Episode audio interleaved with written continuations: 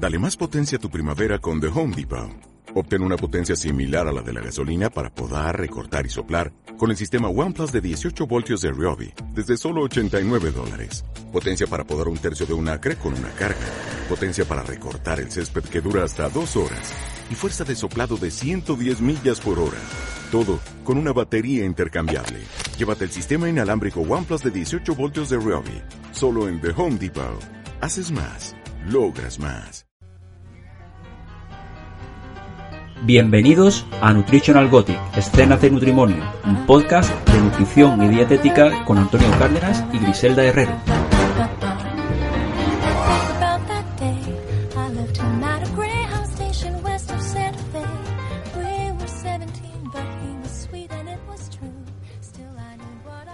Hola a todos y a todas y bienvenidos a un nuevo programa de escenas de Nutrimonio, Nutritional Gothic, nuestro podcast. Estamos en la segunda temporada, el programa número 19 y hoy es un programa muy especial. porque mm, la presentadora Griselda Herrero pasa a ser entrevistada. Me siento rara al otro lado de la mesa. y no sola porque hoy nuevamente nos desplazamos, ya hemos hecho un par de desplazamientos para grabar este podcast y hoy nos hemos venido unos 50 kilómetros aproximadamente hacia el sur, al Centro de Psicología Cristina Andrades, eh, que vamos a grabar desde aquí porque vamos a hablar mm, de- de- del nuevo libro que ha salido Hoy. hoy mismo, 15 de abril, aunque esté escuchando este podcast en el próximo diciembre. Eh, pero hoy es el lanzamiento del libro Psiconutrición, aprende a tener una relación saludable con la comida de la editorial Arcopress. Entonces vamos a dedicar el programa de hoy a hablar de, de este nuevo libro, que yo espero que sea un bestseller. Eh, o por lo menos como vosotras decís que, que ayude a las personas. ¿no? A mí me ha gustado el mensaje que se da desde que habéis empezado a hablar de él en redes porque coincidís las dos en que queréis ayudar a la gente con el, el propósito de este libro va a ser ayudar a la gente a lo mejor estoy matando alguna pregunta que tengo aquí para, para vosotras.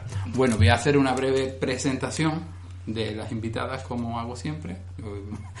Siempre la hago yo, pero hoy la vas a hacer tú. Bueno, pues mm, empiezo por la invitada nueva, por Cristina Andrade Ramírez, que es psicóloga y tiene máster en psicología general sanitaria. Actualmente es psicóloga, porque como estudia psicología, es psicóloga y directora del Centro de Psicología Cristina Andrade, desde donde nos encontramos hoy. Especia- un centro especializado en psicología, pedagogía y nutrición situado en Lebrija, un pueblecito, bueno, un pueblote grande al sur de Sevilla. Así, asimismo, forma parte del equipo de Norte Salud Nutrición, siendo además ponente coordinadora de la plataforma de formación online Ingenio. Y Griselda Herrero, que también creo que la conocéis, es dietista nutricionista y doctora en bioquímica, profesora asociada en la Universidad Pablo de la Vida y docente en otras universidades nacionales, internacionales e interplanetarias. vale. eh, bueno, que ya la Bueno, conocéis. ya sabe, que quien quiera saber más que lo busque. Vale. Bueno, pues a mí me gusta mucho la, la- la dedicatoria por la que empezáis, porque yo creo que define bien lo que decíamos antes. Y la dedicatoria dice así, a todas las personas que han decidido mejorar su relación con la comida y quieren cambiar sus hábitos. Entonces, lo dirigí realmente a esas personas que es necesario. Yo tengo una anécdota que de vez en cuando en mi trabajo en el centro de investigación, pues cada becario que lee su tesis, pues la deja allí para que la pueda ver cualquiera. Y había un becario y todo el mundo. Pues yo le dedico la tesis a mi padre, a mi hermano, a mi novio. Me hace mucha gracia los que se la dedican al novio a la novia y a los dos meses ya no están juntos. y eso ya queda ahí además lo puede consultar online de cualquier persona. Pero me gustó la dedicatoria que hacía un chico Pedro porque le dedicaba la tesis a sus ratones. Había hecho las tesis en modelo animal. Decía, se la dedico a mis ratones porque ellos han dado la vida por esta tesis. Nunca mejor dicho, vamos. Entonces, pues me, me- me recuerda un poco la dedicatoria a este libro porque realmente mm, no va a que tenga una buena lectura, que sea una lectura cómoda, sino va a ayudar a las personas. Entonces, muchas gracias Cristina por estar aquí, por acogernos en el centro. Y por aceptar la invitación de participar en el podcast y a Griselda también. Por la invitación, ¿no? Por- Por mi autoinvitarme. Vale, yo quería empezar preguntando por Cristina, vamos a ir alternando un poco las preguntas para que nos dijera qué- es la psiconutrición. Ahora que tanto se habla y hay gente sabemos. que dice que no existe, otros que existen. Que no existe el psiconutricionista o la psiconutricionista. La psiconutrición es algo distinto. Para mí la psiconutrición, Antonio, como tú bien ya sabes, es el trabajo en equipo. Y creo que lo llevamos trabajando desde hace muchos años en Norte Salud y creo que es el poder compenetrarte y poder trabajar en paralelo con un profesional, en este caso yo que soy psicóloga, pues con, en este caso Griselda, como dietista nutricionista, o un dietista nutricionista con un profesional de la psicología u otros profesionales que pueden dar cabida en, en el campo de la obesidad, ya sea endocrinos, pues entrenadores o profesionales de la actividad física, que si no me riñen, como no lo nombre bien. Aunque deberíamos buscar ahí un término nuevo, ¿no? Porque eh, la psiconutrición sería el trabajo conjunto del psicólogo y el nutricionista. En el momento que metamos a lo mejor un pedagogo o un- No, porque en verdad es un trabajo en equipo, ¿no? O sea, se- porque digamos que, la- que se dice psiconutrición porque el peso grande lo tiene el psicólogo y el nutricionista, pero el equipo puede estar formado por más personas. O sea, el trabajo interdisciplinar en consulta lo podríamos abordar siempre y cuando haya un, Un psicólogo y un psicólogo y un nutricionista. nutricionista podría ser Siempre y cuando se tengan en cuenta los dos campos importantes en este tipo de patología, por llamarlo patología, aunque no sea una enfermedad en todos los casos, pero que se tengan en cuenta la parte o las variables emocionales y las partes nutricionales más allá de poner una simple dieta, que aquí el trabajo nutricional se amplía muchísimo más, con eso Griselda se puede explicar mucho mejor que yo. Y si ya sabemos qué es la psiconutrición, ¿qué, es, qué no es la psiconutrición? Muchas veces dice Julio Basulto que no hay que comer mejor o hay que comer bien, sino hay que dejar de comer mal. Entonces, ya sabemos lo que es psiconutrición, pero es más importante tal vez saber qué no es psiconutrición. Claro, ya lo ha dicho ella antes, ¿no? Lo ha dicho antes Cristina, que no es un, un psiconutricionista, es decir, no es un psicólogo que hace también labores de nutricionista, ni un nutricionista que hace labores de psicólogo, ni un coach, ni un nada. Es Y una derivación, por ejemplo, sería psiconutrición o sería psiconutrición. Una derivación me refiero a que pasa consulta a un nutricionista en consulta, Sí. pero dice, yo creo que esta persona necesita y lo Sería- deriva. Sería psiconutrición siempre y cuando la derivación no acabe en la derivación. Es decir, tú lo derivas y sigues trabajando conjuntamente con el otro profesional. Si tú le dices al paciente, oye, mira, necesitas un psicólogo o necesitas un nutricionista y dejas que se vaya Búscate y a lo abandonas ahí en el, en el asfalto, ahí eso ya no es psiconutrición, porque tú has, de- digamos, derivado al, al otro, al paciente a otro profesional, pero luego no hay un trabajo realmente en equipo, ¿no? Ya, sí, ¿No? sí, sí. ¿Quieres aportar algo? No, no, estoy de acuerdo. Vale, entonces, ¿por qué es importante la psiconutrición? ¿Por qué sería importante? ¿Qué? ¿Por qué es importante? Pues porque es la manera más eficaz, bajo nuestro punto de vista, de que eh, se consigan objetivos a largo plazo y de que se trabaje en la raíz del problema, es decir, el, problema, la causa que ha llevado a esa situación. Si yo vengo por un problema, yo qué sé, de peso, ¿no? Pero realmente no trabajo las causas que me han llevado a aumentar de peso, por mucho que yo baje de peso, si esas causas no se han trabajado y en la inmensa mayoría de los casos están relacionadas con las emociones de alguna manera, pues si no he trabajado eso, la probabilidad de recuperar el peso es muy grande y al revés pasa exactamente lo mismo. Sí. Creo que O sea, al revés me refiero que si una persona va al psicólogo por un problema y tiene, alimentación. claro, de de alimentación y no se trabaja el problema alimentario, ¿no? Claro que si a lo mejor tiene muchísimos mitos alimentarios que creemos que podemos abordar también los psicólogos, que nos decimos, ah, pues esto es sencillo, no es realmente no es tan sencillo, hay que partir de una base sólida, que el profesional adecuado de darla, pues es el dietista nutricionista. Y también es- es muy importante que dentro de la psiconutrición cada, cada profesional, y en el libro lo, de- lo definís muy bien, cuáles son las funciones de cada parte, ¿no? Eso. Porque el psicólogo no se tiene, o la psicóloga no se tiene que meter en el campo de donde no le llaman, y el nutricionista Claro, o la nutricionista, formado, pues tampoco, claro. porque eso, porque mm, no está formado para ello, ¿no? Por eso incidimos mucho en el qué no es la psiconutrición y para nosotros es muy importante que la gente distinga entre eh, lo que es realmente el trabajo en psiconutrición, porque aquí sí que nos encontramos con un problema bastante grande, que es que mucha gente habla de psiconutrición pero no hace realmente psiconutrición. Entonces eso genera confusión en la población.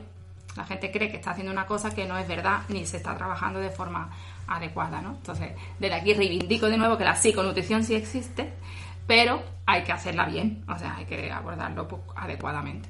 Sí, también es verdad que una palabra nueva que puede, que al, al no estar recogida en un diccionario puede dar pie a que cualquier persona mm, no formada o formada mm, en algo más pseudo Mm. pseudo profesional o pseudoterapia científico. pueda eh, apropiarse del término. Por eso yo creo que es muy importante este libro porque como que crea como un poquito de jurisprudencia, ¿no? Diciendo lo que es y lo que no es la psiconutrición. Pero el hecho de que una palabra no exista no quiere decir que no exista esa forma de trabajar. Quiero decir, mm, hace poco tuve una conversación con una persona que defendía que la psiconutrición no existía porque es una palabra inventada. Y yo decía, bueno, ya, pero es que la palabra bolígrafo no apareció hasta que existió el bolígrafo. Entonces, si hay una sistemática de trabajo nueva, pues habrá que ponerle una palabra a esa sistemática de trabajo. No es que no exista. Simplemente hay que definir muy bien. Es que hago mucho inciso en esto porque nosotras somos muy pesadas con esto. Hay que definir muy bien dónde está el límite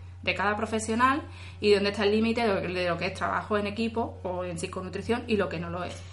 Yo creo que hay una diferencia importante entre derivar en otras profesiones, porque es verdad que tú puedes ir a un fisioterapeuta y tener una contractura muscular está muy relacionada con ansiedad o con que no gestionas bien muchas emociones.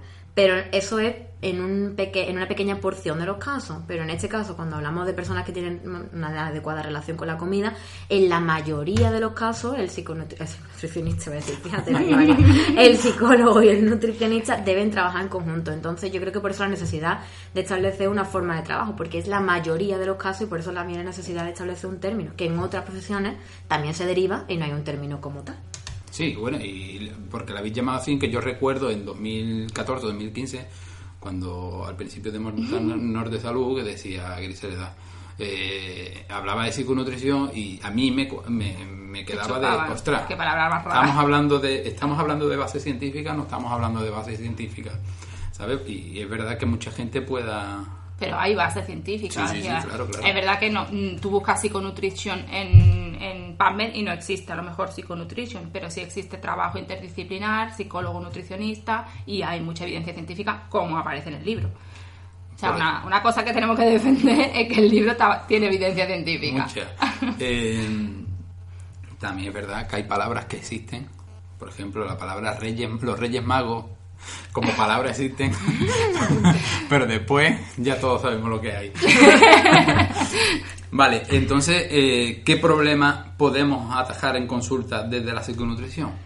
Pues lo que más común es que normalmente entendemos, como es la mala relación con la comida, la obesidad, pero voy a recalcar los que normalmente no son tan conocidos, como o que haya patologías digestivas, como ahora, pues, por ejemplo el colon irritable, donde es muy importante que se trabaje en conjunto, o que haya unas inapetencias, donde también puede ser importante trabajar desde el ámbito psicológico, o unas intolerancias, que hemos tenido casos muy graves, que a lo mejor resulta muy importante que se dé un apoyo para trabajar la gestión con esa, con esas nuevas restricciones alimentarias de forma obligatoria. Entonces no es solo el trabajo y la relación con la comida en obesidad, es todos aquellos campos en la cual la relación con la alimentación se ve afectada a causa o consecuencia de las variables psicológicas. Claro, yo creo que también mucha gente puede verse muy mermada psicológicamente o puede encontrarse con ciertas frustraciones. Uh, Un celíaco que, que va- que- que- que puede cogerle aversión a salir a la calle porque no. o Claro. por el Enfrentarse que a- a tiene. ese cambio, ¿no? A Claro, esa- a- ahora no puedo comer nada, a estos sitios no puedo ir, ¿cómo lo puedo hacer? De, de O gestionarlo. patología pues, más grave como puede ser un cáncer, por ejemplo. ¿Qué aporta este libro que no hay en otro? ¿Qué aporta algo Porque el diferente? único que hay sobre este, sobre este tema. Y por color ejemplo, rosa o lila. ¿no?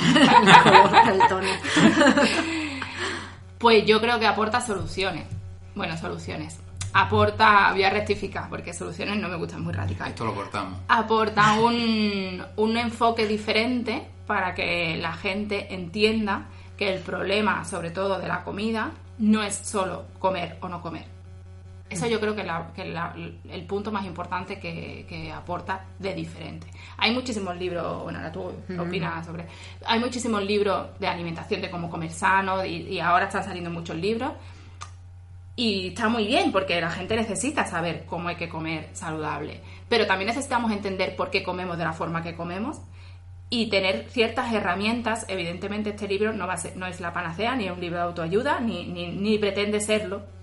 Solo pretende que la gente entienda que hay algo más allá del hecho de comer o no comer en, en el problema que uno tiene, ¿no? Y otra cosa que a mí personalmente a la hora de escribirlo fue un suplicio, pero que creo que es algo que no que es un valor añadido que tiene el libro es que está adaptado tanto a profesionales como a personas que estén interesadas en mejorar su relación con la comida. Que a mí que me ha costado muchísimo diferenciarlo, pero es verdad que hemos intentado darle un enfoque que tanto a una persona que sea profesional de la nutrición o de la psicología o de un campo de la salud pueda coger ideas para aplicar en consulta o animarse a trabajar en equipo y una persona que esté viviendo en sí misma pues estas circunstancias pueda también como sembrar la semillita y decir, vale, necesito ayuda. No pretendemos que sea un libro de autoayuda, pero sí pretendemos que sea como la forma de empezar a mirar dentro de nosotros y que te dé pues el impulso de que si te está pasando esto, pues puedas buscar ayuda en el profesional adecuado. La toma de conciencia. ¿no? Bueno, de hecho, dejáis, con ese, con ese, que esto fue también un, un que tema un capítulo entero, el último capítulo, a- Exclusivo. exclusivo los para los, pre- la- para los profesionales. Bueno, se habla muchas veces también en redes sobre el hambre real y el hambre emocional. ¿Serían estos tipos de hambre parte de los siete, de los siete tipos de hambre que clasifica Yang Yozen o Yang Chozen en Comer Atento? Yo Este la, libro llamo, que... yo, yo la llamo Chosen. No sé si estará bien o mal. La Chozen de Yang. Yo creía que era un chico, pero al final No, es una no, chica. es una mujer. Pues una pregunta interesante, Antonio, porque realmente ella en el libro, cuando habla de los siete tipos de hambre, realmente los siete tipos de hambre podrían clasificarse dentro del hambre real, porque son los sentidos, al fin y al cabo. Y el hambre emocional, que es el que se sale un poco de ahí, tampoco es exactamente lo que desde Mindful Eating se llama hambre de corazón. Entonces yo creo que son dos clasificaciones distintas que al final nos intentan como acercar a los diferentes motivos que nos llaman a comer, pero es verdad que los siete tipos de hambre se diferencian mucho más en los distintos sentidos, tanto a nivel psicológico como físico, es decir, no solo es porque olfativamente me gusta este alimento, sino también qué recuerdos me trae, qué emociones me transmite cuando estoy oliendo este alimento, y el hambre real emocional es como más genérico, diferencia de forma más genérica. Pues sí, tiene que ver, pero... Tiene que ver, pero no tiene que ver, conclusión. A Vale. ver, eh, hay una cosa muy importante que sí que, que creo que es importante que digamos que el comer emocional no tiene por qué ser patológico en sí mismo. Y eso es verdad. ¿Vale? Que mucha gente dice, ah, es que tengo comer emocional. Ya, todos tenemos comer emocional. Lo importante es pues tener herramientas para gestionarlo o que no genere un problema más allá de, de esa onza de chocolate que te tomas porque te apetece tomarte la onza de chocolate y ya está. Defínenos o definirme qué es el comer emocional. Pues la definición que más usamos o que más uso yo personalmente es el comer eh, como una estrategia de afrontamiento, que es una de las definiciones que además nombra el autor que, que se basa en esto en el libro.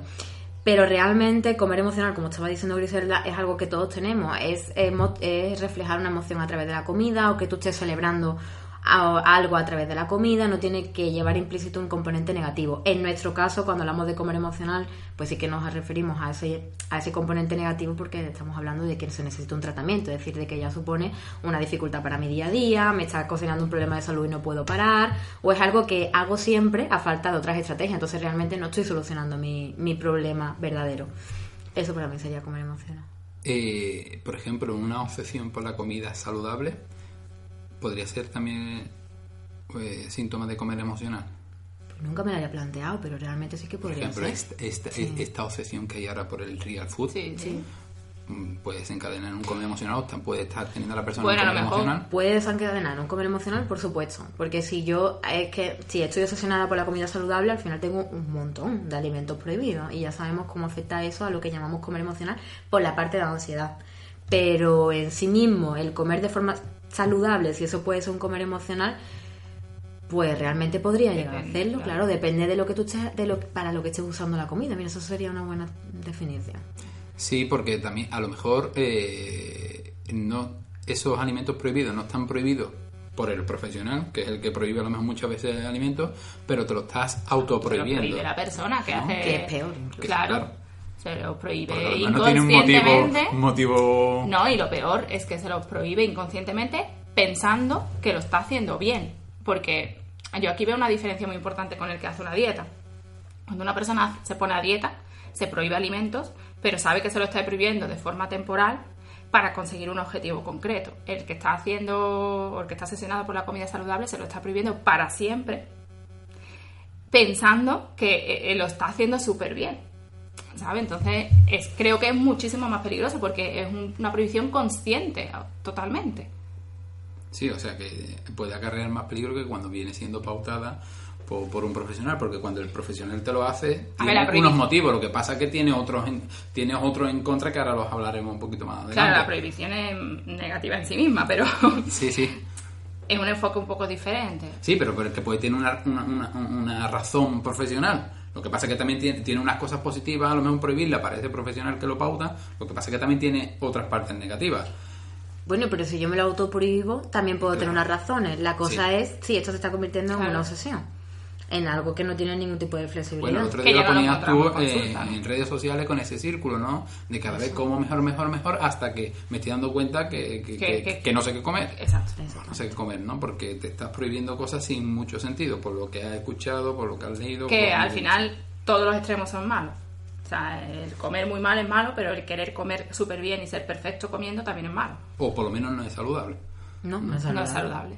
Eso, más Pero que ni, malo, ni no fis- es o sea, ni desde el punto de vista alimentario, bueno, a lo mejor desde el punto de vista alimentario es más saludable, pero desde el punto de vista integral, ¿no? Y viendo a la persona como un todo y eh, la parte emocional, ya no lo es. Ya. Deja de serlo. Bueno, y Griselda, ¿cuál podría ser, cuál es la relación que suele tener la población con la comida o qué os encontráis más frecuentemente en consulta? Pues lo que más frecuentemente nos encontramos en consulta es que la gente utiliza la comida como una estrategia emocional. O sea, busca en la comida lo que no encuentra o lo que no es capaz de, de resolver eh, emocionalmente pues, con otros medios. Así lo definiría yo de más forma genérica. Totalmente de acuerdo. Hombre, también es verdad que os encontráis en consulta hablando más de- la gente que viene sobre todo a sobrepeso y a obesidad. Pero no te creas no que últimamente, Eso. claro, últimamente ya nos estamos encontrando otras cosas. Bueno, y también viene, lo definí bien al principio del libro, con este iceberg, ¿no? O iceberg, de, eh, que la Hay gente viene buscando una serie de cosas, pero encontráis otra serie de Ya de no es solo problemas, ¿no? el exceso de peso, también los TCA, por ejemplo, o patologías que encubren otro problema. O personas que, voy a decir la palabra enorme peso, aunque le estoy echando últimamente el boico a esa palabra, pero personas que aparentemente tienen un normo peso y todavía sufren más porque han intentado poner solución a su problema, pero como no tienen sobrepeso, como no tienen obesidad, no son comprendidas ni por los profesionales, ni por la familia, ni por amigos. Pero puedo tener una relación inadecuada con la comida o puedo estar sufriendo atracones de la misma manera. Es Es que todo- es que el, el comer emocional o el- no, no- no va ligado al peso. O sea, la gente piensa que solo tiene que comer emocional es que tiene exceso de peso y eso no es verdad. Bueno, el que tiene exceso, el que tiene... O Mm. la gente la gente que tiene exceso de peso es la que tiene ansiedad por la comida. No, hay gente que tiene ansiedad por la comida y no tiene exceso de peso. Incluso puede tener infrapeso. Y al contrario, gente que tiene exceso de peso pero no tiene ni Claro. atracones, ni ansiedad con la comida, ni ningún tipo de relación emocional con la comida. Que esos son los más raros. que Cristina, hablaba la semana pasada en Instagram a través de Stories sobre la obesidad y que no solo es un problema de, de comida ingerida, calorías gastadas. ¿Y cuánto influyen las emociones? O si tienen poder ahí dentro las emociones, o qué aspectos dentro de la psicología influyen. Pues O pueden influir, vamos. el tema de las historias del otro día salió por, por un debate en consulta de alguien que estaba como con la afirmación muy cierta en el mismo sobre de las calorías gastadas y el movimiento que tenía y hablábamos de no solo de que las emociones influyan como consecuencia, porque es cierto que una persona con obesidad puede tener unas consecuencias psicológicas a raíz de la propia obesidad, pero también como causa, es decir, yo puedo tener un problema, puedo acabar comiendo emocionalmente o aunque no tenga ansiedad con la comida, puede que lo que estoy comiendo no me esté sintiendo de la misma forma, que el nivel de estrés me está afectando, un- una serie de factores que me impida ir a hacer deporte, que me impida tener una vida activa y al final acabe con obesidad. Entonces yo creo que es muy importante que tengamos en cuenta que no es tan simple, porque si fuera tan simple, pues no estaríamos hablando aquí hoy nosotros. Que hay un montón de factores, ya no solo de variables psicológicas, sino también de cómo esa variable psicológica, por ejemplo, tengo estrés en el trabajo, ya no solo cómo me afecta el estrés a nivel de la comida, sino cómo ese estrés impide que vaya al gimnasio, cómo ese estrés impide que tenga tiempo de ocio y hace que esté más deprimido y cómo eso me afecta en, en mi circuito de, en mi circuito de recompensa. Es decir, yo creo que hay una inmensidad de variables como para que simplifiquemos tantísimo eh, el hecho de tener obesidad y sobre todo de cara a los tratamientos y a las personas que se frustran porque intentan hacer eso, comer menos y moverse más y no funciona. Muchas veces eso se achaca a la publicidad, ¿no? De. Que a la publicidad le conviene de cómete esto, pero siempre y cuando corra lo suficiente que no te va a tener problemas. Bueno, que mucha publicidad utiliza esa estrategia de Sí, tantas calorías tiene esto, pues tienes que correr tanto Y tiempo. lo frustrante que puede llegar a ser, es que es muy frustrante para la persona que lo está sufriendo, porque te dicen, es que yo voy cuatro veces al gimnasio, es que yo como súper sano, pero es que no pierdo peso, ¿qué estoy haciendo mal? Es que la pregunta siempre es que estoy haciendo mal, y a lo mejor es que estamos haciendo algo mal los demás que estamos a tu alrededor. Claro. El entorno. Bueno, ¿y algún aspecto más que pueda influir en la El obesidad? entorno. El entorno, Mira, sí. la obesidad influye todo. O sea, en los problemas de peso y las relaciones con la comida influye todo. Es que tenemos que pensar que somos personas, personas sociales, que tenemos una vida, que tenemos una familia, que tenemos un trabajo, que comemos de una forma, que tenemos unas influencias culturales que están ahí y que no las podemos obviar, que vivimos en una sociedad que no podemos obviar porque no podemos vivir en una burbuja eh, inexistente, porque eso es irreal. Entonces hay muchísimos factores, pues desde fumar hasta descansar más o menos, o bien o mal, eh, hasta pues mm, tener una flora intestinal diferente, la edad que tengamos, la complexión, porque hay parte de la complexión que es genética, ¿vale? O sea, yo tengo las caderas que tengo, por mucho que adelgace, no voy a tener las caderas más pequeñas, porque son mis huesos. Entonces hay cosas que están ahí y que no las podemos obviar que grosso modo lo más importante es la parte alimentaria y la parte emocional, sí. ¿Por qué? Porque alrededor de ellas están todos esos factores. O sea, al final, si quisiéramos resumirlo en esos dos puntos más grandes, lo podríamos hacer, porque todos los demás factores que pueden estar influyendo se relacionan con la alimentación, con las emociones, ¿no? con la psicología y además entre sí. Por eso es tan difícil. Porque es que esto es como un montón de fichas que están intercalando, o sea, están uni- uniéndose todas ellas, ¿no? Como una maraña de cable, ¿vale? Que todos están unidos unos con otros. Si desenchufas uno, el sistema se va. Se, se- se- Se va. Se va. Se va. No digas palabrotas, que esto a lo mejor lo escuchan los niños. el sistema se desestabiliza, ¿vale? Hay un desequilibrio. Entonces, todos esos cables muy complicados, es muy complicado de, de mantenerlos unidos y en equilibrio. Por eso el, el abordaje de este tipo de patologías, bueno, o de, o de alteraciones o de problemas es tan complejo. ¿Qué quiere decir con obeso metabólicamente sano y delgado metabólicamente enfermo? Pues mira, el obeso metabólicamente sano es la persona que tiene exceso de peso, pero que tiene la analítica de libro. ¿Vale? Esto es un peligro. ¿Por qué? Porque como tengo la analítica de libro, pues no pasa nada porque tenga exceso de peso, estoy sano y eso no es real. El exceso de peso, o sea, tener más cantidad de grasa de la cuenta, es eh, un factor de riesgo de muchísimas enfermedades. Que no la tengas hoy no implica que no la vayas a tener mañana, pasado o dentro de un mes o de seis años. Da igual. Pero aparte de ser riesgo de muchísimas patologías, muchísimas patologías, te está limitando eh, físicamente el día a día, aunque tú no lo quieras aceptar. O sea, una persona con 50 kilos más no puede agacharse a abrocharse los zapatos. Que a ti a lo mejor te da igual, pero es una limitación que tú estás teniendo en tu vida, ¿no? Y como eso, recuerdo una, una paciente una vez que mm, me dijo en consulta que es que esto se me quedó grabado y lo digo muchas veces, que lo que más le preocupaba cada vez que iba a un bar era encontrar una silla en la que poderse sentar. ¿De acuerdo? O sea, eso es una limitación social súper importante, que no- nosotros como profesionales muchas veces no caemos en que, en que esos problemas los tienen nuestros pacientes. Entonces, al final, pues, aunque yo tenga una analítica de libro, tengo un problema, ¿vale? Tengo un problema físico y un problema a lo mejor emocional. Y el delgado metabólicamente enfermo es que, y esto lo, lo explico también muchas veces, que porque una persona esté delgada no quiere decir que esté sana. O sea, si yo me harto de bollería, de refresco y de, y de comida industrial todos los días, aunque esté delgado, mi analítica puede ser peor que la del el que estaba obeso metabólicamente sano. O incluso puede estar permitiéndose alimentos mm, peores por el hecho de que no lo Claro, engorda. es que eso suele ocurrir también. Que la persona que está delgada, como está delgada, se puede permitir comer lo que quiera o no ir al gimnasio o hacer lo que le, lo que le venga en gana. Ahora cuando Entonces es un Griselda- peligro también en ambos casos. Ahora cuando ha dicho Griselda permitir, pues vosotros que no lo veis, pero ha hecho, me refiero a que nos escuchan, pero ha hecho con las manos así como entre, Sí, entre comillas. Y entonces pasamos, paso a, a preguntarle a Cristina que hay un, un- un- un capítulo en el libro que llama Alimentos prohibidos, alimentos permitidos. Eh, mejor no. ¿Cuál es el problema, grosso modo, de prohibir y de permitir alimentos?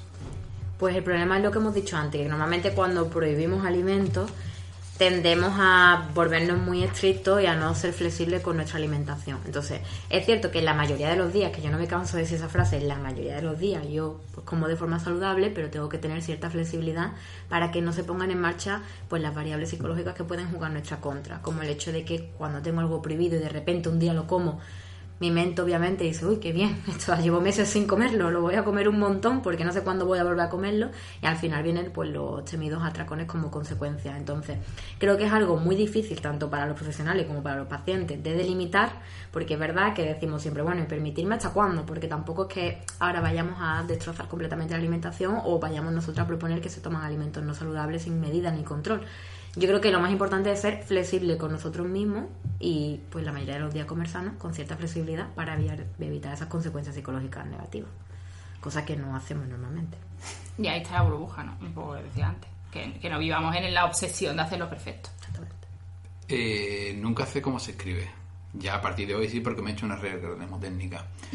Siempre, nunca sé si es sistemas de recompensa, de recompensa, sistema de recompensas, pero, pero al final es lo más simple, el sistema de recompensa. Y a mí me gusta siempre la explicación que da Grisela sobre el sistema de recompensa y la importancia que tiene en todo este proceso eh, cuando trabajamos ¿no? en, en abordaje interdisciplinar. Entonces me gustaría que nos lo explicara brevemente. Sí, porque es muy complejo. Eh, básicamente, el sistema de recompensa es un mecanismo eh, de supervivencia que tenemos la- las personas para sobrevivir, ¿vale? ¿Cómo funciona? Pues funciona que cuando yo realizo algo que mi cerebro entiende como positivo porque me genera algún bienestar, algún placer o algo positivo, como he dicho antes, ¿no? Pues por ejemplo, vivir, eh, va a tender a repetirlo muchas veces, ¿vale? Entonces ahí hay una serie de hormonas y de neurotransmisores, que la principal es la dopamina y la serotonina, que se liberan para generar esa sensación de bienestar y de placer. ¿Qué pasa? Que si yo activo mi sistema de recompensa con la comida, pues cada vez que, porque esto se, con la comida eh, principalmente con determinados nutrientes, ¿vale? Si queréis ahora hablamos de la adicción, que también es un tema controvertido. Entonces, si yo activo ese sistema de recompensa que se suele activar con alimentos muy eh, grasos, muy eh, dulces, muy salados o combinaciones de ellos, genera una sensación de bienestar por la liberación de la dopamina, con lo cual, ¿qué voy a querer cuando me quiera sentir bien? Pues comer esos alimentos, ¿vale? Eso es como una conexión que hace el cerebro y que se aprende. Esto es muy importante, se aprende, porque si no lo aprendemos no se establece esa conexión, es decir, que podemos evitar que se aprenda. Si, la aprendemos, si aprendemos y conectan esas neuronas, pues cada vez que yo necesite sentir esa sensación de bienestar, voy a recurrir a lo que mi cerebro ha aprendido, que es pues el dulce, el salado o el alimento muy graso, que son los ultraprocesados básicamente. ¿Qué problema tiene esto? Pues tiene el problema de que como es un sistema de recompensa que, eh, que se activa también con sustancias adictivas, como puede ser la cocaína, eh, voy a necesitar cada vez más dosis para generar la misma sensación de placer. ¿Vale? O sea, cada vez quiero comer más cantidad. Sea, bueno, estamos hablando de productos no saludables, claro. de Estamos hablando de azúcar, grasas no saludables, que son las más palatables, y, y productos que tengan mucha sal o combinaciones de ellos. Que además Por coincide- ejemplo, los agridulces. Que además coincide con los que se refuerzan a nivel psicológico, las asociaciones. De pequeño, cuando un niño llora, le damos una chuche, o va al médico y le damos un caramelo. o- Sí, sí, que el aprendizaje este que decía Griselda es por repetición, ¿no? Claro, claro. que, que Es eso lo hemos hecho, lo hemos aprendido, no, que no es algo innato, Entonces ahí se que lo hemos genera aprendido. un proceso, y vuelvo a hacer entre comillas, de adicción. Pero no de adicción a la comida, que esto es algo que también hablamos en el libro. Sí, no, si el libro es completo, yo decía, vamos a tener que dedicar los próximos cuatro programas a hablar del libro, porque Por yo de cada por página, yo de cada página sacaba preguntas, ¿no? Podría sacar preguntas. Eh, Cristina, mira, la, la industria sac- está continuamente sacando diferentes productos comestibles, como le llamamos, dedicados para la media mañana o para el picoteo, que si light, que si bajo en grasas, que eh, dirigido eh, el foco muy bien puesto en la mujer, ¿no? En la mujer trabajadora, entre los veintitantos y, los 50 años. Unos dicen cuídate y en el siguiente anuncio pasa de todo, o qué más da lo que digan, libérate. De tú misma. Este picoteo puede traer problemas o incluso acabar en atracones y demás, en el picoteo o en ingestas posteriores. Hombre, claro, principalmente porque si nos quedamos con la primera parte del mensaje de cuídate, normalmente son productos light o que estamos entrando en la parte de prohibido. Es decir, ya estoy seleccionando estos productos determinados y eh, eh, dejando al lado otro que si los como es que me estoy saltando la norma y ya que me la salto un día, pues ahí lo que decíamos antes. Y por el segundo, pues lo de cuídate, pasa de todo, o haz lo que digan, es justo lo que hemos estado hablando hace un momento. Si yo asocio determinados alimentos, que normalmente esta segunda frase que tú has dicho tienen que ver pues con, me recuerdo mucho el helado este tan conocida la marca.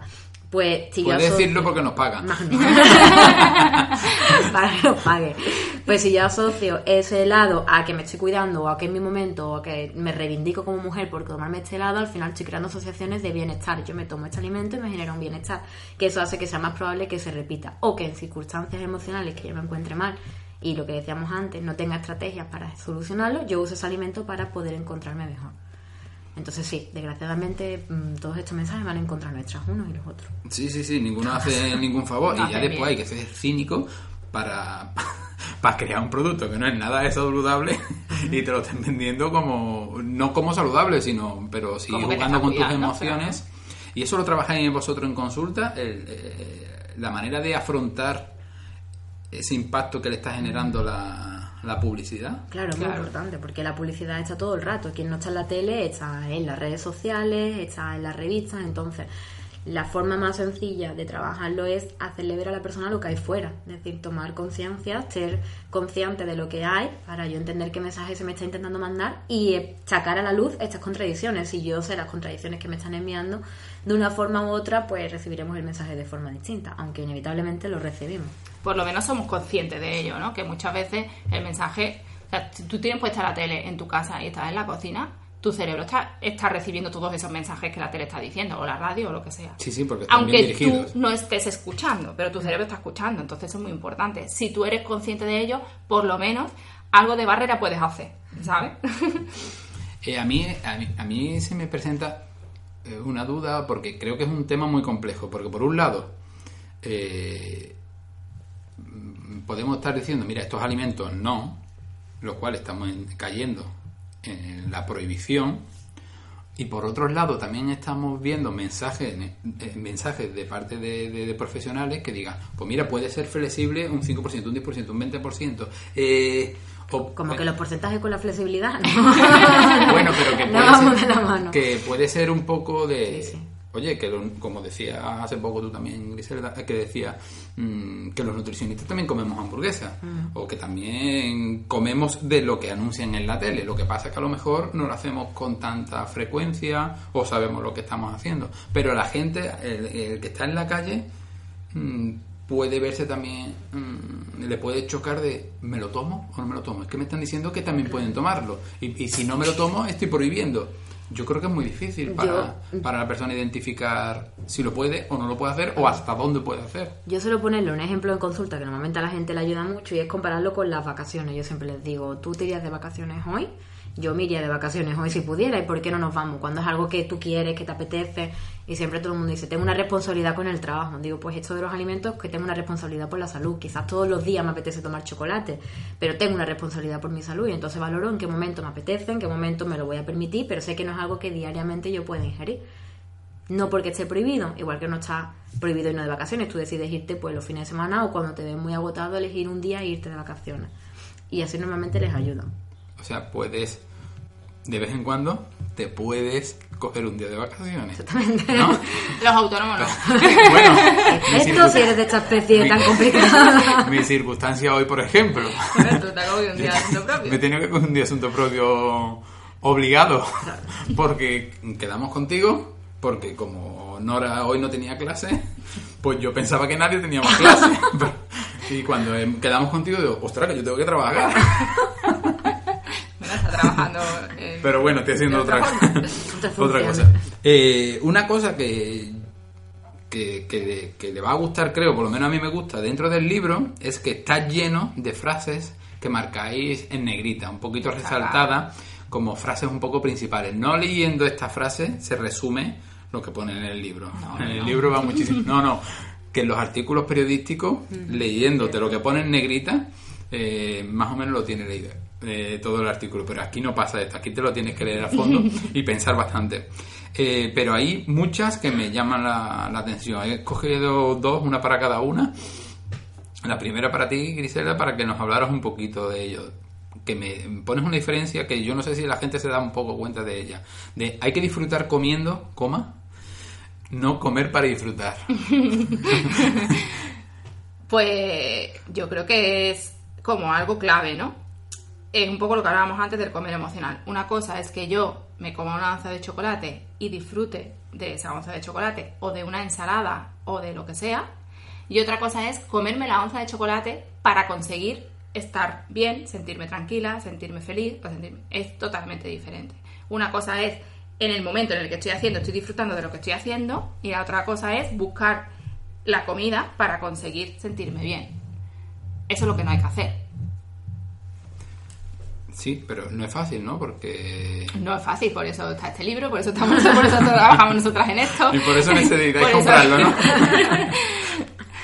Vale, Claro que no es fácil, sobre todo no es fácil porque se suele comer para disfrutar. O sea, se queda para comer y, y- y en- y entendemos que el disfrute es estar alrededor de la comida, no estar en la situación con los amigos o, o porque es mi cumpleaños y quiero celebrarlo. Entonces, socialmente está como muy instaurado el que el comer nos produce ese placer y ese bienestar que no nos lo puede producir otra cosa cuando no es así. Y que muchas veces el- la gente disfruta cuando, cuando revienta de comida, ¿no? La mariscada famosa. Y meto una mariscada que se pone hasta malo. Y entonces, ¿dónde está tu disfrute que al final acaba en el esa? alcohol, ¿no? Con el alcohol O con el alcohol, hasta que no está realmente ebrio o sobrio. hasta que no está realmente bebido, muy bebido, la gente parece como que no está disfrutando, ¿no? Vale, eh, y para Cristina tenía otra preparada, la de escucharnos, respetarnos y dar espacio para nuestro cuidado nos ayudará a cuidar y trabajar mejor con las personas que nos visiten. Vale. tal. No sé si, vas a seguir más sí. largo. Hombre, podría terminar el capítulo. Pues para mí eso es muy importante de cara a los profesionales. De quiero decir, si nosotros como profesionales, que es algo también muy complicado, no intentamos prestarnos atención también y saber cómo estamos, sobre todo en, el campo de la psicología, qué cosas se nos remueven, con qué pacientes se nos remueven, y respetar todo esto por nuestra parte, no vamos a dar un buen servicio. Yo creo que es algo que es muy difícil con los ritmos en los que vamos hoy en día, igual que en el libro hablamos mucho de cómo el ritmo del día a día nos afecta con la comida, también como profesionales es importante tener en cuenta que el ritmo de- del día a día nos puede afectar la calidad de nuestro trabajo, que es algo muy complicado, lo digo en primera persona, pero que es algo que tenemos que tener siempre presente para por lo menos en la medida de lo posible, pues establecer ciertas pautas de autocuidado básicas para poder dar un buen servicio.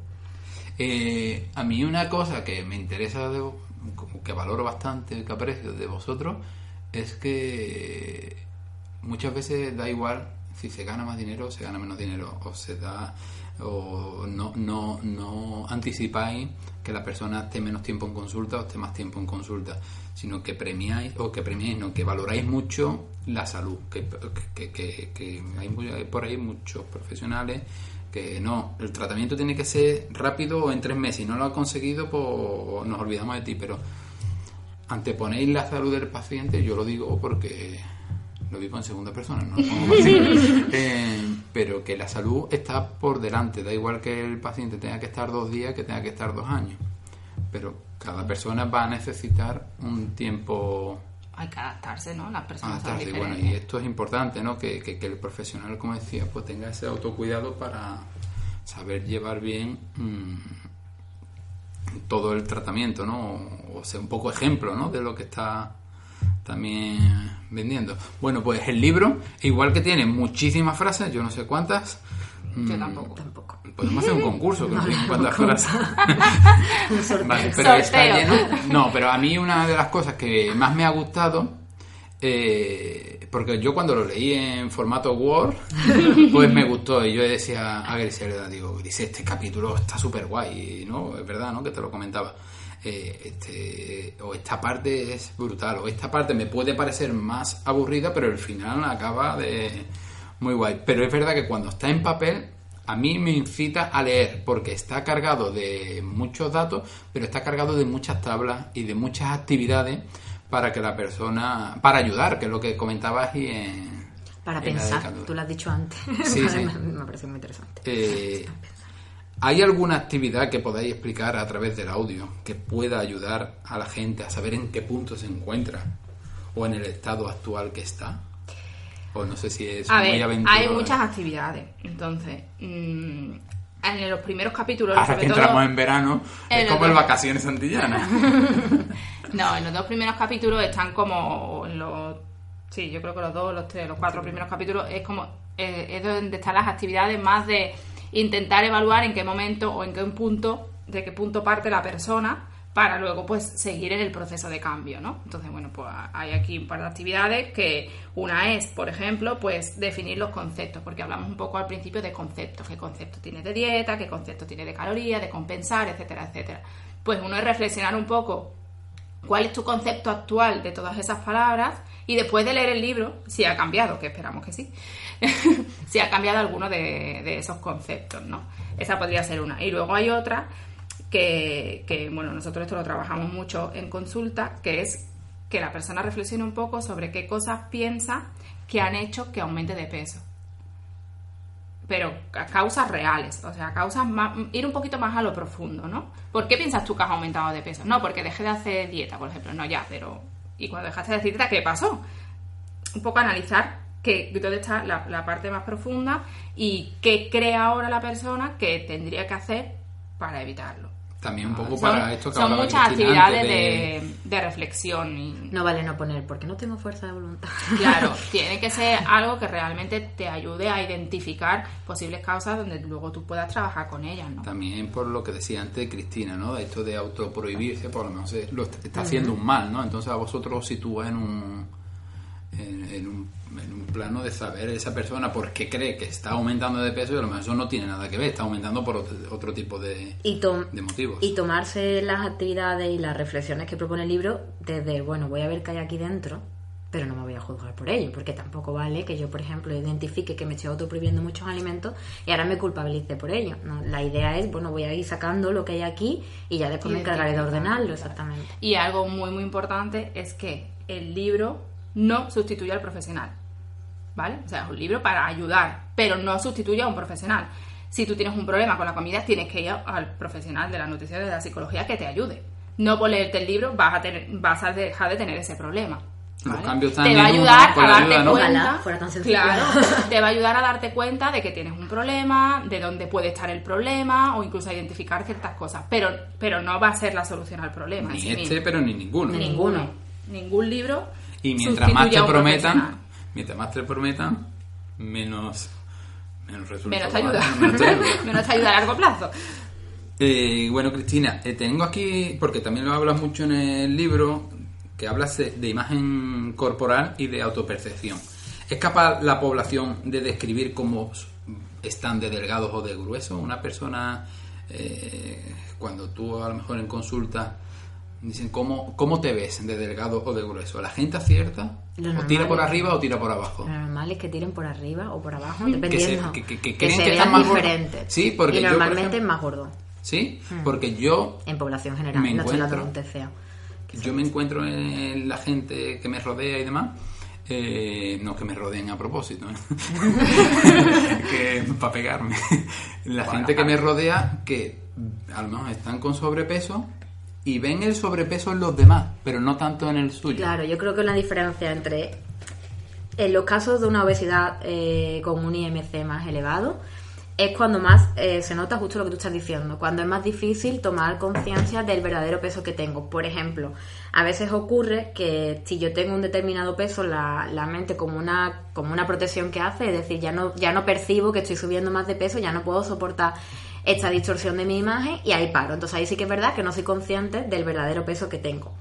Pero en el caso de personas con un peso más, más pequeñito o un sobrepeso, sí que es normal pues que nos pintemos normalmente más delgado. Y está relacionada esa imagen corporal con nuestra autoestima. Está, está relacionada normalmente, claro, por supuesto, porque la percepción que yo tengo de mi cuerpo, que es la imagen corporal, me influye obviamente en mi relación conmigo mismo y, en, con mi autoestima. Puedo estar más o menos conforme con el cuerpo que tengo y más sentirme más o menos a gusto y eso me puede limitar en mi vida social y afectar y afectarme a, a mi relación conmigo misma. Lo que no significa que yo tenga que esperar a estar delgada para mejorar mi autoestima, sino que eso es algo que hay que trabajar Ni para principio. cuadrar, ¿no? De cómo te ve, para cuadrarlo no hace falta que esté más delgado. cuesta, sí. parece una tontería, pero cuesta mucho que las personas eh, que vienen a consulta entiendan que no pueden esperar a bajar de X peso para poder sentirse bien. Porque normalmente suelen comprender como que, ¿qué pasa? ¿Y que me tengo que conformar con el sobrepeso que tengo o no? Ya me está diciendo que no tengo que perder peso. Yo siempre digo, no, lo que tenemos que trabajar es la aceptación de la figura real que tienes ahora mismo y ya iremos viendo lo que vamos a hacer o lo que tú quieres hacer con ella. Pero por lo menos partir de una base de aceptarnos a nosotros mismos. Y el peligro que tiene lo contrario, ¿no? Lo de la moda curvy, que tú lo comentas Claro. muchas veces, y aceptarse, implicando esa aceptación, no querer cuidarse. Porque Sí. aceptas tu, tu obeso metabólicamente sano. Sí, sí, sí. Bueno, vi- Que- que- vive y disfruta el momento, pero que sepas en la situación que estás, ¿no? Claro, diferente es que tú digas, por ejemplo, y eso recuerdo una paciente en concreto que decía, yo quiero estar sana, pero no quiero perder peso, porque se encontraba bien con la figura que tenía. Vale, pues se trabaja por ello, es decir, no, no tiene que implicar estar sano que tú vayas a perder peso, para eso también están los profesionales de la actividad física, pues hacer actividad física para no perder tu figura, es que confundimos, mu- y yo misma confundo el peso con la figura, no pierdes tu figura, pero vas a estar más sano. Entonces, ahí lo de la moda curvy pues es un poco peligrosa porque hay personas que de verdad que tienen una obesidad muy elevada y que parece que a veces se defiende hábitos inadecuados de salud o se defiende tener pues igual que en anorexia estábamos en un extremo, otro extremo de, del, de la línea, del continuo. Sí, porque al final está en parte incitando a la persona de, oye, no te cuides, que estás bien así, ¿no? Pero porque solemos asociar el cuidarme con perder peso, que es lo que, tiene- Sí, sí, sí. que no, no va en implícito, que yo puedo tener unos hábitos adecuados y tener una figura determinada que no todo el que, tú lo has dicho antes, Griselda, no todo el que come bien está delgado. Eh, hablábamos antes de frases que tenéis miles en el libro. Hablábamos de tablas y de ejercicios que son muy prácticos útiles, aunque sirven solo un poco de No ayuda. sustituyen a lo profesional. No sustituyen al profesional. Importante. Pero también tiene párrafos. ¿no? El libro está lleno. El libro está lleno de de párrafos. Es párrafos. un libro lleno de párrafos y de letras, todas en castellano, casi Poco todas. dibujo, muchos párrafos. Eh, y tengo aquí un par de párrafos de cada una que a mí me gusta y que me gustaría que a lo mejor hablarais un poquito de ello. Este párrafo que en concreto es de, Cristina, que esto está muy, lo he yo, que está muy escrito por ambas partes, capítulo a capítulo, ¿no?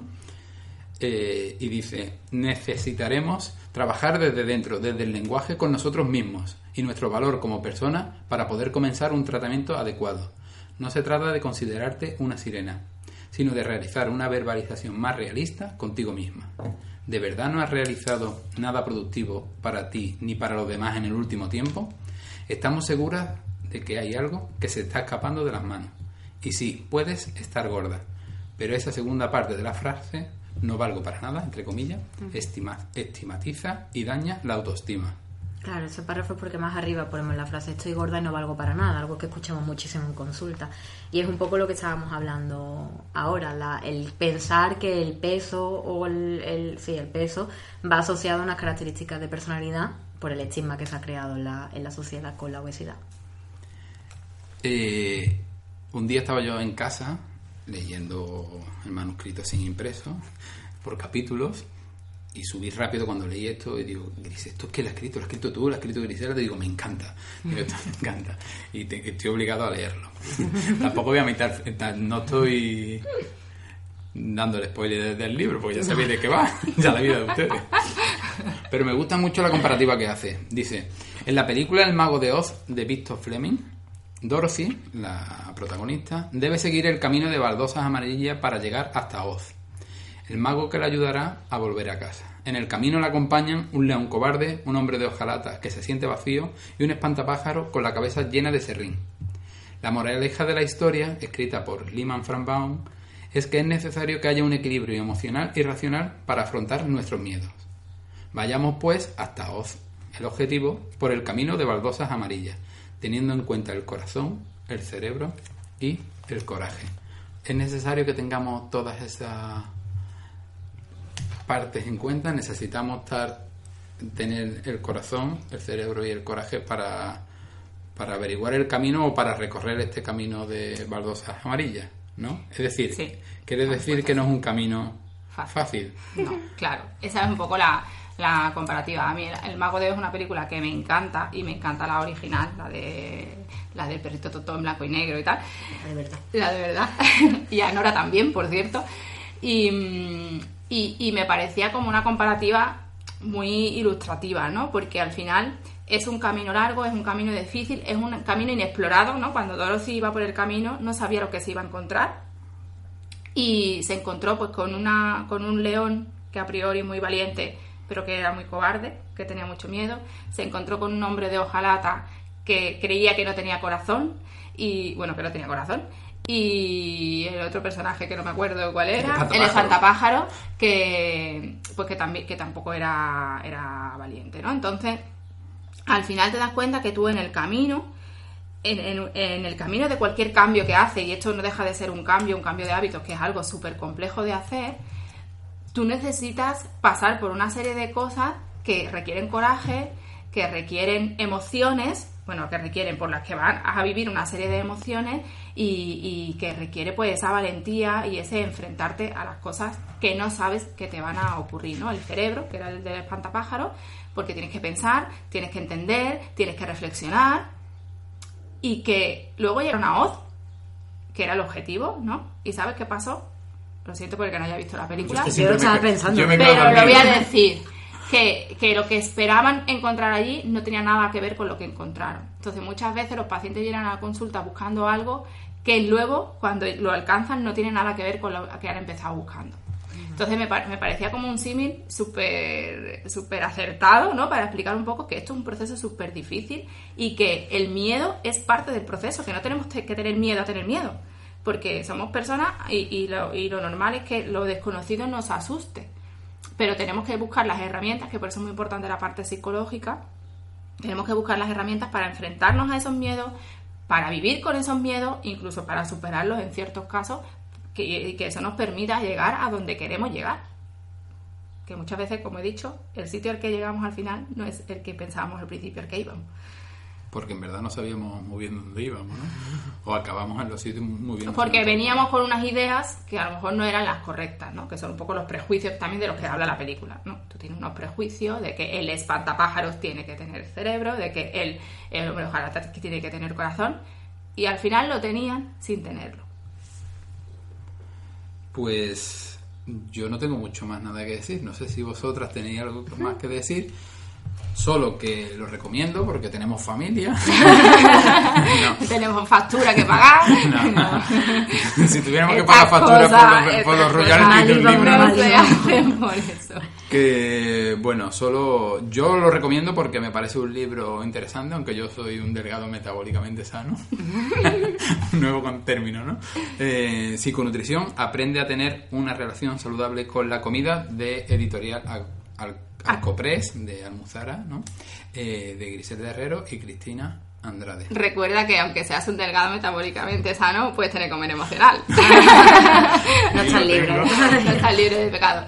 Yo quería decir una cosa que, que, bueno, simplemente decir que ha sido, creo que un trabajo, bueno, ha sido un trabajo duro porque escribir un libro pues siempre requiere, pero creo que ha sido un trabajo muy bonito, por lo menos para mí lo ha sido, y no solo el, el resultado final ¿no? del libro, sino un poco pues la trayectoria que nos ha llevado a escribir ese libro. O sea, esto es un proyecto que teníamos las dos desde hace tiemp- mucho tiempo ya, que por fin ha visto la luz y que ha sido posible gracias pues a todas esas personas que han formado parte del camino y de, y de todos esos años que llevamos pues trabajando juntas en, en esto.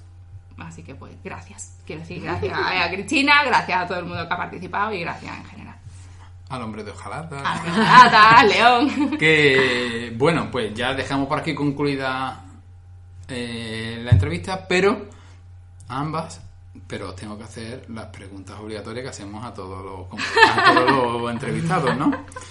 Entonces siempre a ambas partes, pues tenéis 15, 20 mil seguidores en redes, ¿por qué crees que os siguen?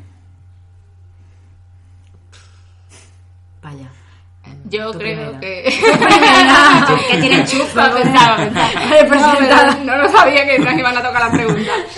Eh, no estaba en el guion. Mm, Pues, ¿por qué nos siguen? Pues yo creo que nos siguen porque aportamos valor a la profesión y porque aportamos herramientas que pueden ser útiles para que la gente pueda tener una mejor salud. En general, tanto a los profesionales para ayudar a sus pacientes como a los que no son profesionales para mejorar su salud. O por lo menos eso es lo que nos dicen. si nos están mintiendo ya. Yo no tengo ni idea. De verdad que no tengo ni idea, porque tampoco es las redes como yo las uso, es algo que yo mm, piense, pues voy a hacer esto para esto. Yo siempre, siempre que uso Instagram, que es la que más uso, es, oye, se me ha ocurrido esto, me apetece hacer esto, hoy voy a hablar de este tema. Y como estoy siempre sola en el despacho, pues hablo a través de Instagram, que sí que recibo muchas personas que me responden y me siento como más acompañada. Pero no sé por qué me siguen. Cuando alguien me ha dicho por qué me siguen, me dicen por la cercanía o porque les parezco muy cercana, pero mm, no sabría decirte yo. Pero si supiera lo leo que está Si librija. supiera que estaba en la otra punta, a lo mismo no le parecía tan cercana. Pero que no lo sé, nunca me, nunca, la verdad es que nunca me he parado a pensarlo, a pensar esa pregunta. Por eso la hacemos. Bueno, hoy la hago yo. Bueno, y la segunda es, ¿cuál es vuestro procesado favorito? Ultra proceso. Ultra procesado, el chungo de verdad. Interes- el favorito. O sea, te decir un poco, fíjate. Hace poco Yo- me decía tú que decía, para mí, el no sé, pero yo no. me No, acuerdo. yo dije que no tenía un ultra procesado concreto, sino más una textura concreta que es algo crujiente. Por ejemplo, Papas fritas. por ejemplo, Eh, una de patata bolsa. frita, que no es mi ultra procesado favorito, pero como que las texturas crujientes me atraen más. A mí todo, lo- yo creo que todo lo que tenga que ver con chocolate, que ahora me estoy haciendo muy muy fan del chocolate puro y me gusta mucho más, pero sí que es verdad que si tuviera que elegir algo, pues todo lo que sea de un sabor más dulce me llama más la atención. La verdad. Yo antes era muy de tortita. Lo que pasa que ahora pues la hago más saludable, con lo cual ya no cuenta. Como ultraprocesado. Ultraprocesado no. Que, y la tercera pregunta, que nunca me acuerdo cuál es. Que, que si tuviera que decir un consejo a la población. Ah, verdad, es verdad, verdad. Sí, sí, sí, sí, sí. ¿Qué consejo daría a la población para mejorar su salud? la importante es la que se me olvida. Yo, el consejo que le daría, Y que no te he repetido, ¿eh? Yo lo voy a repetir, creo. Para que estuviera bien de salud. Yo flexibilidad, me adelanto, pero como me sale solo, yo creo que es lo más importante. Flexibilidad. Emocional, nutricional, De actividad física, laboral y de todo. Pues yo diría... mm, no sé lo que diría. Es que he escuchado tantas cosas y no puedo repetir. Pero tú la sabes todo. Necesitaba el comodín del público ahora mismo. No, yo creo que diría un poco mm, el, el tener en cuenta que no podemos estar en una burbuja. Mm. Que lo digo muchas veces, entonces creo que me quedaría con eso. Que no busquemos la perfección y la burbuja de salud porque no existe la burbuja de salud. Y yo esto me he dado cuenta siendo madre, ¿no? De pues que tú quieres que tu hija coma bien o tus hijos coman bien y lo hagan perfecto, pero te das cuenta que cuando salen fuera de tu casa no lo van a hacer perfectos y no te puedes estar enfadando porque lo hagan perfecto. Porque entonces vas, estás siempre enfadado. Con, con la abuela, con el tío, con el suegro, con el primo, con el vecino y con todo el mundo. Entonces hay que asumir que el, el contexto familiar eh, sí puedes incidir sobre él y puedes hacer el contexto familiar que tú quieras, pero que no puedes tener ni tenerte a ti ni tener a tu familia en una burbuja eh, de salud y de perfección porque no existe. Y es perjudicial, además. Pues al final no ha repetido. No he repetido. Bueno, pues nada, muchas gracias a las dos. Muchas gracias, Cristina, por acogernos aquí en el... A vosotros por venir tan lejos, más allá del muro. Tenemos que ir ahora de recogida rápido, que hay que recoger también. Y, y nada, eh, pues ahora vamos a decir unas cosillas, unas novedades que tenemos pendientes de esta semana. Y ya, pero damos por finalizado. Muchas gracias. Y recomendamos este el libro Psiconutrición, aprende a tener una relación saludable con la comida. El que es morado de la estantería, el morado. el único morado. Bueno, y hoy como me han abandonado aquí la presentación, pues digo yo solo las novedades. Solo recordaros que eh, el próximo 6 de mayo, que ahora mismo está abierta la matrícula del curso de psiconutrición online que imparten Grisel Herrero y Cristina Andrade. Eh, también ahí está la opción semipresencial, por si os gusta echar el fin de semana en contacto. Venos la cara que es para el 7, 8 y 9 de junio en A Coruña, que también están abiertas las, la matrícula y que ambos tienen descuento por matrícula Anticipada. anticipada, el- en concreto el, de, el que empieza en mayo el online hasta el día 20 o 21 de, de abril. Eh, que apuntado el libro de psiconutrición, pero ya hemos hablado bastante de que en breve seguramente, eh, a mitad de mayo por ahí, se, se anuncien las nuevas, eh, se abra la matrícula para las nuevas formaciones de ingenio para después del verano y con algunas novedades en formación. Que el 26 de este mes de abril hay un nuevo taller que quedan pocas plazas de cocina saludable. e- Como estamos en épocas de Semana Santa, pues será de dulce saludable. Será Claro. para No, no tiene por qué haber torrija porque ya está pasando la Semana Santa. Eh, y que también, pues, eh, como novedad, pues hablamos que siguen abiertos los grupos de entrenamiento al aire libre en el Parque de María Luisa y que puedes mm, Ir gratis la primera ir gratis semana. la primera semana, ¿vale? Para probar y si La primera gusta, semana pues, del mes. La primera semana de cada mes. Vale, tenemos una nueva novedad eh, que... Eso es toda- ¿no? Nueva una nueva novedad. sí. Eh, que el próximo 26 del 4, el 26 de abril, va a coincidir con el viernes del taller de cocina de dulce saludable, hay un nuevo proyecto. Eh, eh, lo hacemos eh, a media entre Griselda, bueno, del Norte Salud, con María González Neira, De de Nutriendo mi Nutriendo Cambio. mi cambio, y que comenzará, el, se lanza el día 26, que pronto diremos un poquito más, y que el día 29 en el podcast la tenemos a ella hablando de todo el proyecto. Yo no sé si me va a pasar lo mismo, que voy a tener que entrevistar como a vosotras dos.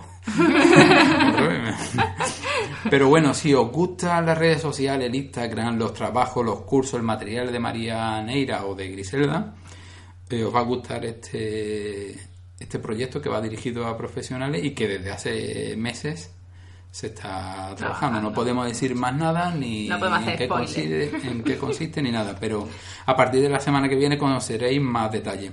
Y también deciros que el pasado viernes se celebraron dos talleres de, de obesidad infantil a cargo de José María Capitán, dietista nutricionista, y que se impartieron dos talleres también de la nueva guía alimentaria que desde Norte Salud se está promoviendo y se hicieron en Sevilla y que para los asistentes pues tienen un, código de descuento durante el próximo mes, ¿no? Eh, ya está, pues esa es la novedad, que es lo más Todo eso, programa de todo hoy, ¿no? eso la novedad. bueno, pues, y más que va a haber, ¿eh? Bueno, pues hasta aquí el programa de hoy. Miles de gracias por los comentarios y valoraciones que nos estáis dejando en iVoox y iTunes. Y recordamos que también puedes escucharnos a través de Spotify. Eh, puedes escribirnos tus dudas, preguntas o sugerencias a nuestro mail podcast arroba nortesalud.com a través de nuestro Twitter arroba nutrigotic. Sabes que nos puedes encontrar en nortesalud.com y acceder a todos los cursos de nuestra plataforma Ingenio y de la Escuela de Alimentación que va a tener muchas novedades en los próximos días, semanas o meses. en No este año, en este año. No te, no te- no te pongas una meta tan corta. Recuerda que estamos aquí porque tú estás ahí. No lo olvides y nos vemos la próxima semana. Un, saludo.